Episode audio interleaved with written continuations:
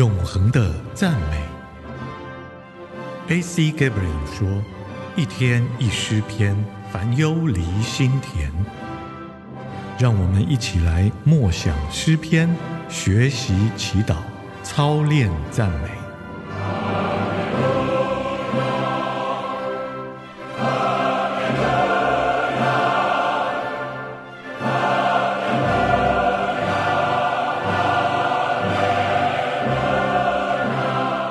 问题：为什么？一诗篇第十篇一到十三节。耶和华啊，你为什么站在远处？在患难的时候，为什么隐藏？恶人在骄横中，把困苦人追得火急。愿他们陷在自己所设的计谋里。因为恶人以心愿自夸，贪财的背弃耶和华，并且轻慢他。恶人面带骄傲，说：“耶和华必不追究。”他一切所想的，都以为没有神。凡他所做的，时常稳固。你的审判超过他的眼界。至于他一切的敌人，你都向他们喷气。他心里说：“我必不摇动，我必不动摇，世世代代不遭灾难。”他满口是咒骂、诡诈、欺压，舌底是毒害、奸恶。他在村庄埋伏等候，他在隐秘处杀害无辜的人。他的眼睛窥探无依无靠的人，他埋伏在暗地，如狮子蹲在洞中。他埋伏，要掳去困苦人；他拉网，就把困苦人掳去。他屈身蹲伏，无依无靠的人就倒在他爪牙之下。他心里说：“神竟忘记了，他掩面永不观看。”耶和华啊，求你起来！神啊，求你举手，不要忘记困苦人。恶人为何轻慢神？心里说：“你必不追究。”为什么是最容易问却最难回答的问题？在这篇诗篇当中，大卫一连三次问“为什么”。无神论者给这问题的回答是没有神；唯理主义者则说神不能做什么，或者他根本漠不关心；律法主义者说这是对于人的罪所施加的刑罚。合乎真理的回答从大卫而来。他问为什么的这个经历，可以分三个阶段来看。第一个阶段是关切，神隐藏了。世世代代以来，人们总是在问：神为什么不做点什么事呢？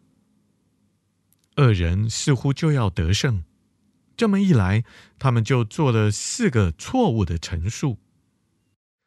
第一，他们说没有神，可以参考诗篇第十篇第一到第十节，十四篇第一节。愚昧的人敬拜受造之物，却不敬拜创造万物的主宰。神这位最伟大的审判者，只能任凭他们自行其事。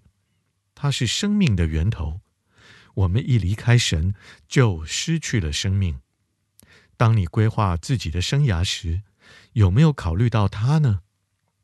然后恶人说，第五到第七节，我必不动摇。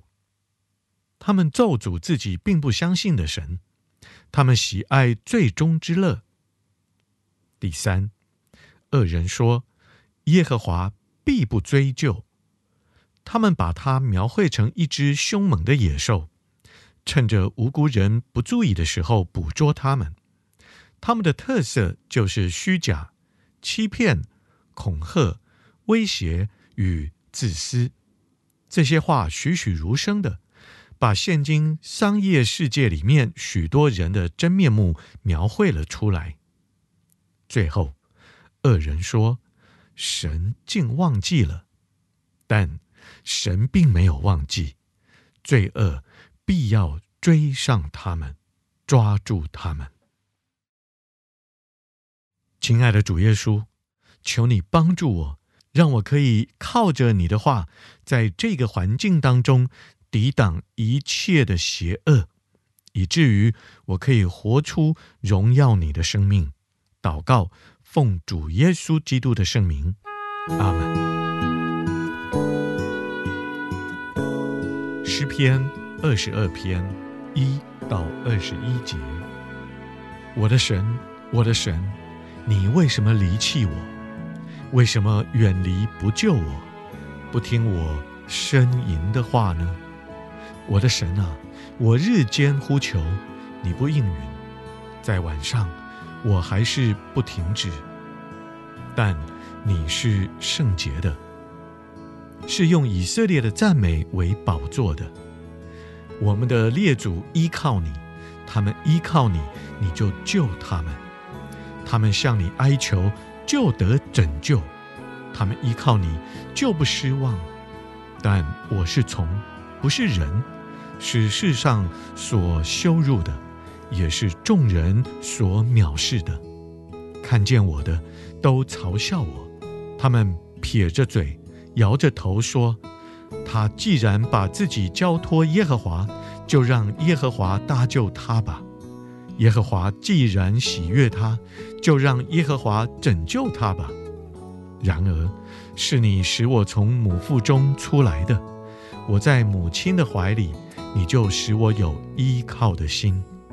我自出母胎，就被交托给你；我一出母腹，你就是我的神。